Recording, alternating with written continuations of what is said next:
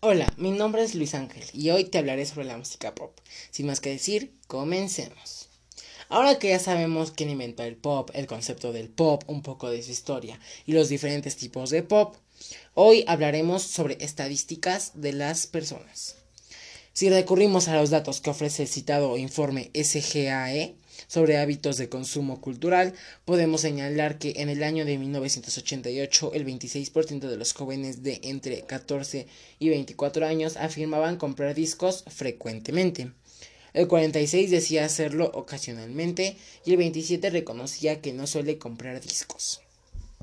En primer lugar, se observa que la proporción de quienes no compran discos es ligeramente superior al porcentaje de quienes lo hacen frecuentemente.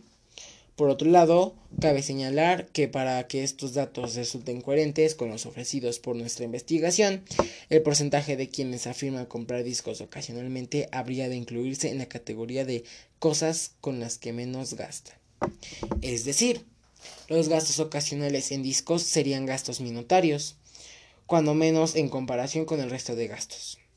En cualquier caso, lo que sí es cierto es que en los porcentajes referidos a la compra de discos para la población de 14 a 24 años, resulta sensiblemente superior a, la medida, a las medidas totales, población en general.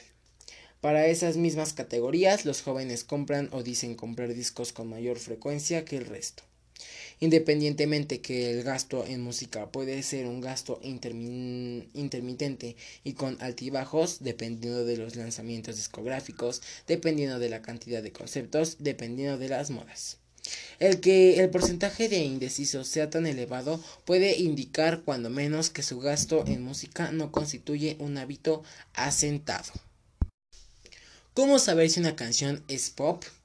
El principal medio de la música pop es la canción, a menudo de entre 2 y minutos y medio y 3 minutos y medio de duración, generalmente marcada por un elemento rítmico constante y notable, un estilo principal y una estructura tradicional simple.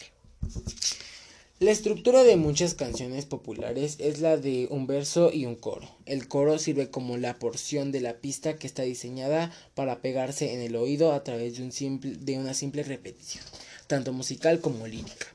El coro es a menudo el lugar hacia donde se dirige la música. Las variantes comunes incluyen la forma de verso-coro con un enfoque en las melodías y en los ganchos pegajosos y un coro que contrasta melódica, rítmica y armónicamente con el verso.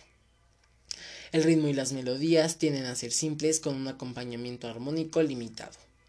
Las letras de las canciones pop modernas se centran típicamente en temas simples, casi siempre relacionadas con el amor y las relaciones románticas. La armonía y las progresiones de acordes en la música pop suelen ser las de la tonalidad clásica europea. Esto ha sido todo por este podcast. Nos vemos en el siguiente.